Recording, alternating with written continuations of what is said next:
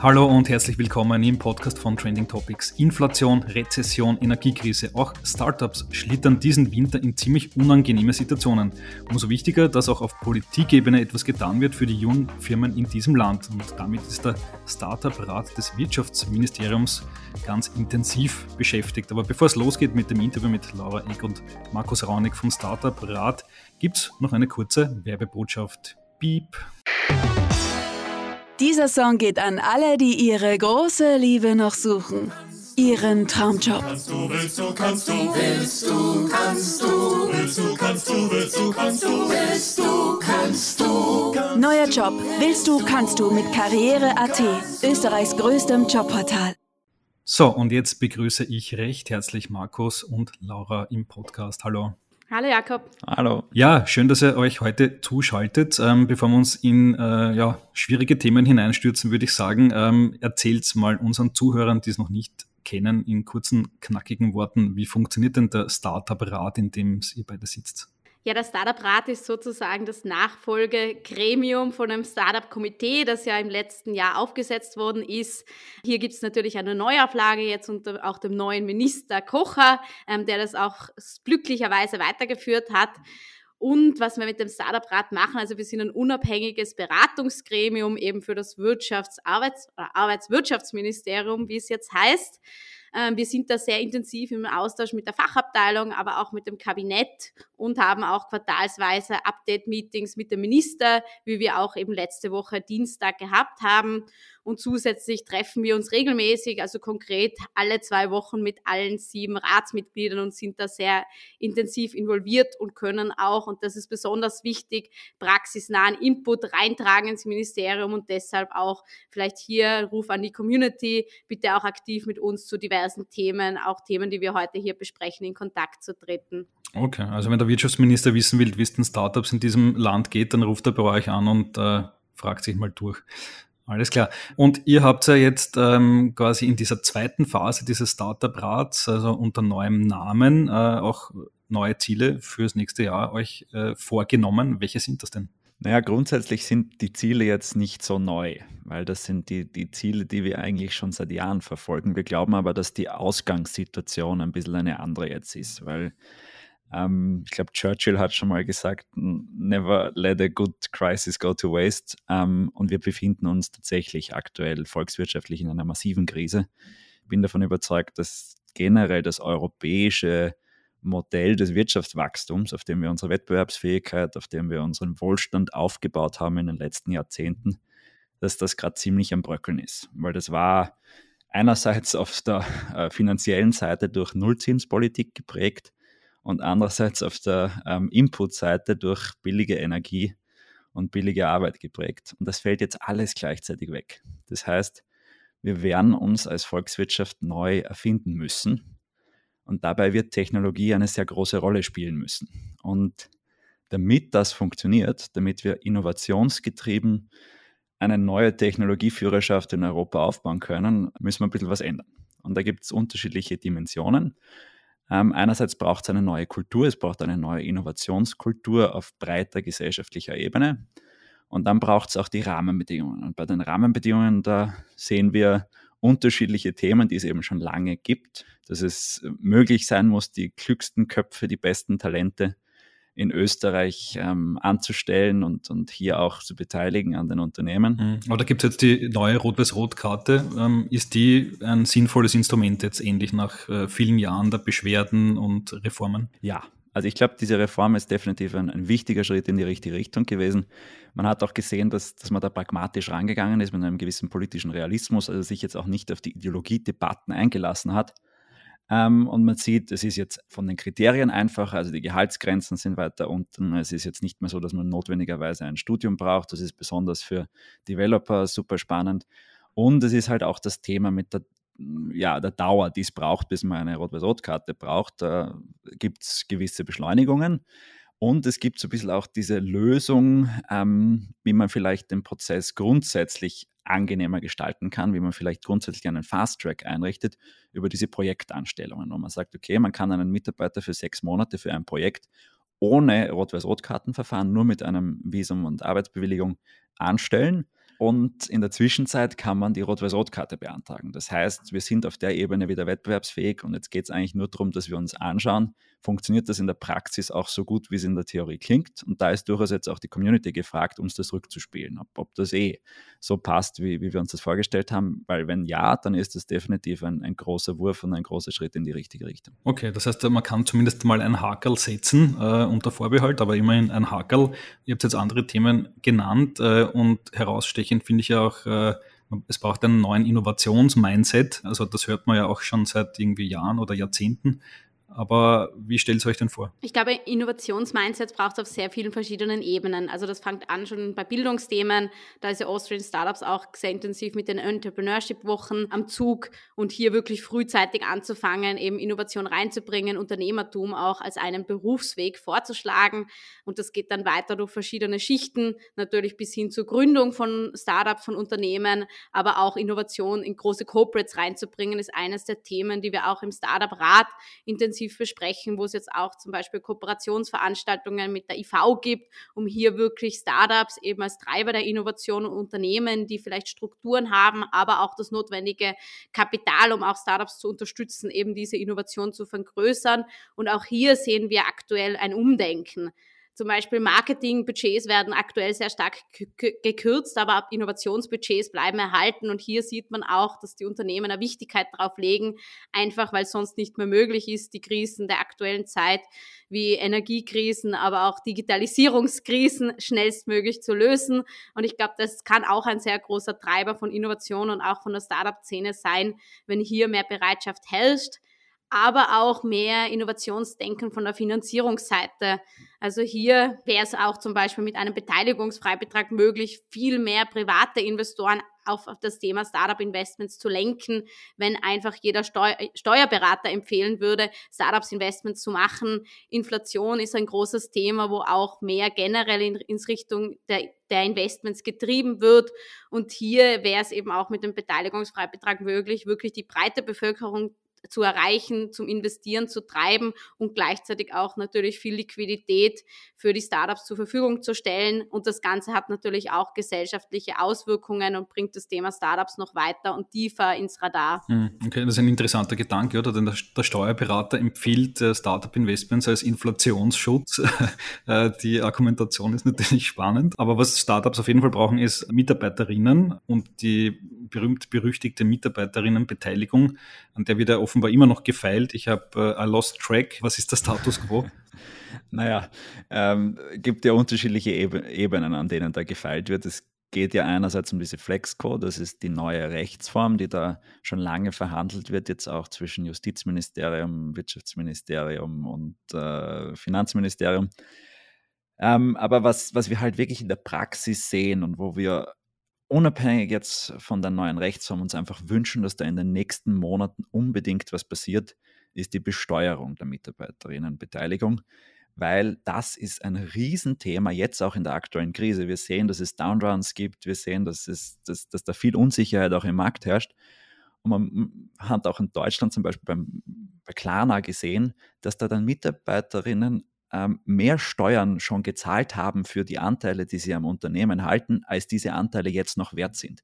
Und das sind natürlich dann Mitarbeiterinnen, die wahrscheinlich sich irgendwann mal denken, naja, ich pfeife auf ähm, Arbeiten in einem Startup, ich pfeife auf äh, Arbeiten im, an, an, technologischen Innovationen, weil das ist, das ist, zahlt sich ja alles nicht aus. Und genau da, glaube ich, muss man ansetzen. Man muss es schaffen, dass die Mitarbeiterinnenbeteiligung erst besteuert wird, dass diese Anteile erst besteuert werden, wenn die tatsächlich liquide sind. Also wenn es einen Exit gibt, wenn man auch tatsächlich als Mitarbeiterin Geld bekommen hat. Mhm. Aber ungeachtet dessen, ob es besteuert wird oder nicht, äh, wenn es eine Downround gibt, äh, also die Anteile, die ein Mitarbeiter vorbekommen haben könnte, äh, verlieren ja trotzdem an Wert. Also da ist auch die Grundfrage zu stellen, ist das vielleicht in allen Phasen so intelligent Mitarbeiterbeteiligungen überhaupt zu machen, oder? Mein, mein grundsätzlich geht es, glaube ich, auch darum, dass es möglichst der Upside dargestellt werden soll. Und ich glaube, per se ähm, ist das das wirkliche Problem, wenn man dann etwas besteuert, wo tatsächlich gar kein Gewinn da ist. Und ich finde, allein wenn man diese Besteuerungsthematik löst, wäre schon viel geholfen. Ja, Downruns ist für jeden Beteiligten schlecht,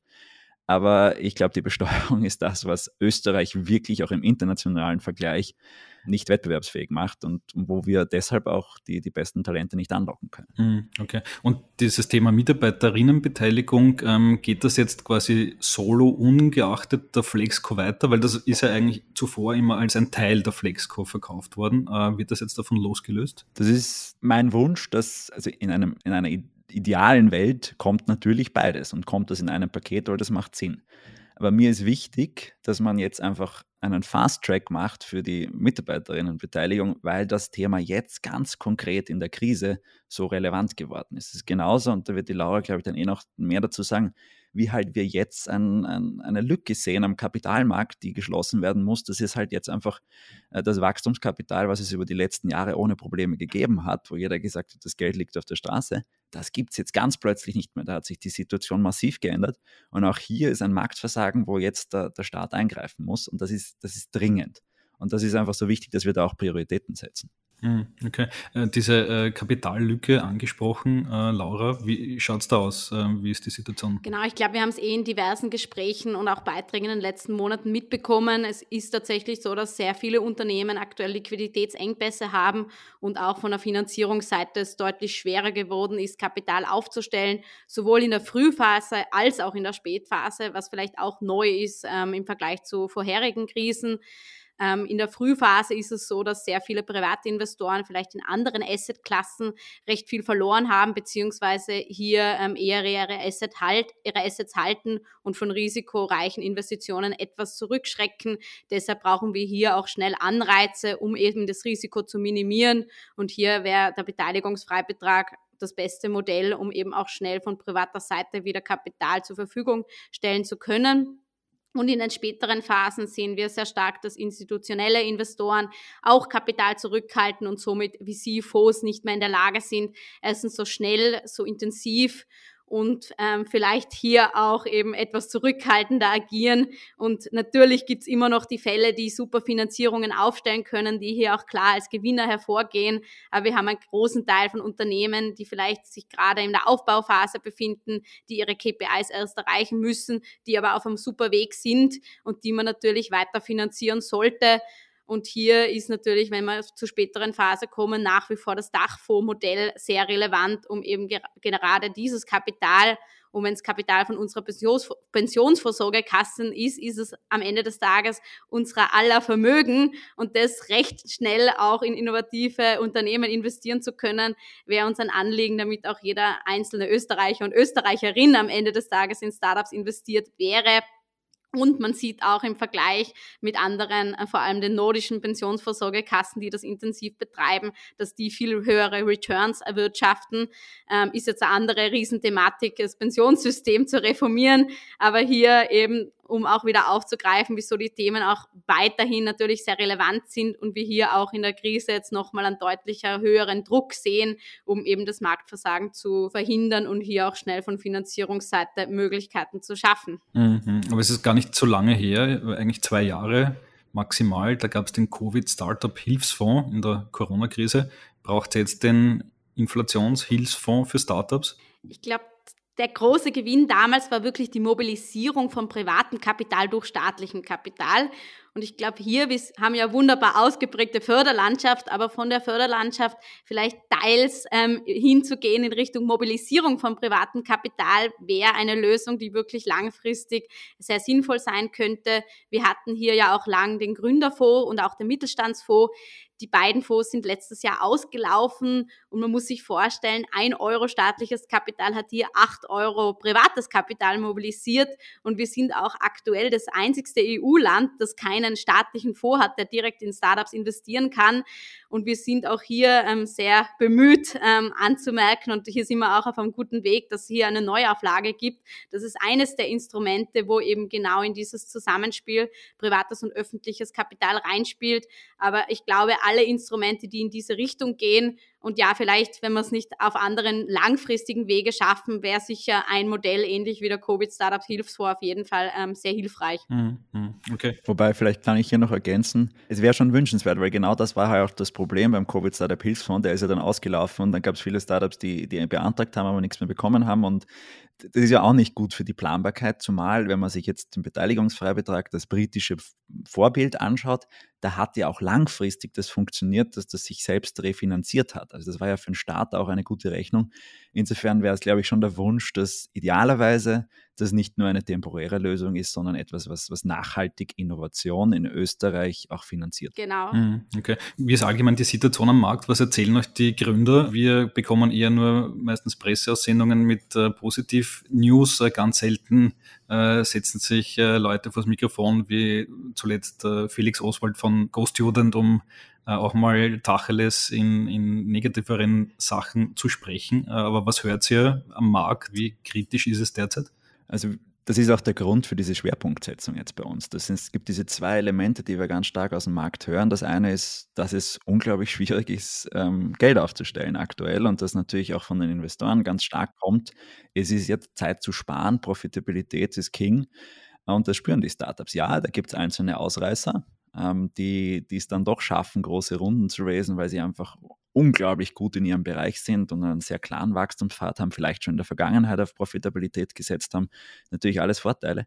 Aber grundsätzlich ist das ein, ein, ein, Marktversagen aktuell und, und auf der anderen Seite ist es die, die Mitarbeiterinnenbeteiligung, wo schon wie angesprochen, natürlich diese Besteuerungsthematik besonders schwer wiegt, wenn es dann auch noch Downruns gibt. Also das, das, das hören wir stark und das ist auch der Grund, warum wir glauben, dass da jetzt in den nächsten sechs Monaten wirklich was passieren muss. Mhm. Habt ihr Angst, dass jetzt äh, eine Pleitewelle losgeht, irgendwann mal äh, das große Startup-Sterben, was eigentlich schon 2020 auch vorausgesagt wurde, dann aber nicht so in dem Ausmaß gekommen ist, eben aufgrund starker äh, Förderungen? Ich meine, wir haben ganz stark über, also von Investitionsseite haben wir sehr stark erlebt, dass gerade Angel-Investoren, die schnell auch ähm, also die schnell auch vielleicht Überbrückungsfinanzierungen aufstellen können, hier sehr intensiv tätig war, weil es eben absehbar war, dass das, die Pandemie ein Ende finden wird. Wir sind jetzt schon wieder in einer Krise. Es ist irgendwann das Kapital auch von Angel-Seite erschöpft, wie ich davor schon erklärt habe. Und hier sehe ich gerade schon, dass speziell die Angel-Investoren sich schon entscheiden müssen, helfen sie jetzt dem einen Unternehmen oder dem anderen Unternehmen. Und hier glaube ich schon, dass einfach bei vielen dann aus der Liquidität heraus dass die Thematik kommt, ob man nicht einfach zusperren sollte, weil es sich nicht mehr ausgeht. Und das trifft dann auch Unternehmen, die eigentlich auf einem sehr guten Kurs waren und die man hätte schon weiter finanzieren können, wahrscheinlich zum Teil. Andererseits gibt es auch Unternehmen, um hier auch offen zu sprechen, die vielleicht auch in den letzten zwei Jahren vom System getragen worden sind, von diversen Zuschüssen und Förderungen, für die es einfach wirklich wirtschaftlich sowieso schwierig ist, wo es hier auch eine gewisse Marktbereinigung geben wird. Ja, also ich, ich halte auch, falls es da jetzt keine Maßnahmen gibt, dann ist, es nicht unwahrscheinlich, dass es durchaus ein Blutbad geben wird 2023. Das, deshalb ist es auch so dringend, dass etwas passiert. Und ich finde, Laura hat das sehr gut gesagt. Es gibt die, die natürlich die Startups, die, ähm, wo es jetzt eine wahrscheinlich auch gesunde Marktbereinigung geben wird, aber da gibt es viele andere auch da draußen, die eigentlich auf einem guten Weg sind und halt jetzt gerade vom Timing her mit den Investmentrunden äh, ist es blöd gelaufen und, und das ist schade. Das ist auch wirklich schade für Österreich, wenn das passieren würde. Hm.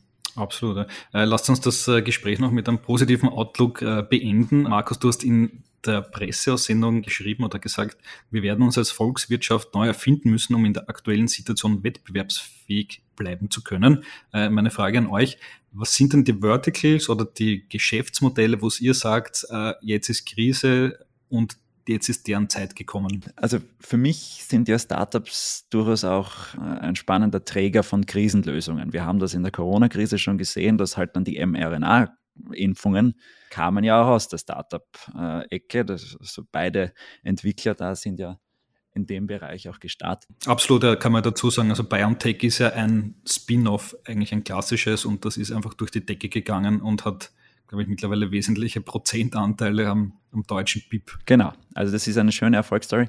Und dementsprechend glaube ich auch, dass, also aus meiner Perspektive, die großen Krisen, denen wir jetzt bevorstehen. Ich glaube, wenn man ein Energieeffizienz-Startup ist, wenn man ein Klimatechnologie-Startup ist, ähm, wenn man ein Gesundheits-Startup ist, ich glaube, auch ein Riesenproblem ist, ist Mental Health aktuell, dass einfach wir eine Krise aktuell auch erleben.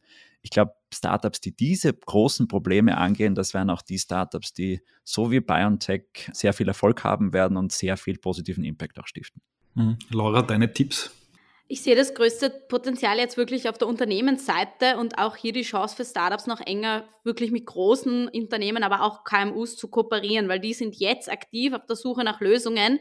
Die können hier aber auch zu einem gewissen ähm, Prozentteil der Finanzierung übernehmen oder durch Pilotprojekte hier wirklich auch weiterhelfen. Und das ist am Ende dann eine Win-Win-Situation, wenn die Innovation reinkommt, aber auch das Startup sich vergrößern kann und auch das Ganze als Wachstumsphase verwenden kann, neben dem, dass es eben praxisnahe auch Produkte und Services testen kann. Also hier wäre auch die Empfehlung, wirklich sich aktiv umzuschauen, welche Unternehmen in Frage kommen und hier auch in den Kontakt zu treten. Hier ist wirklich enorme Bereitschaft aktuell. Alles klar. Na gut, dann haben wir es geschafft. Positiver Ausblick äh, zum Schluss, trotz der harten Zeiten. Laura und Markus, vielen Dank fürs Interview. Danke, Jakob. Danke für die Einladung.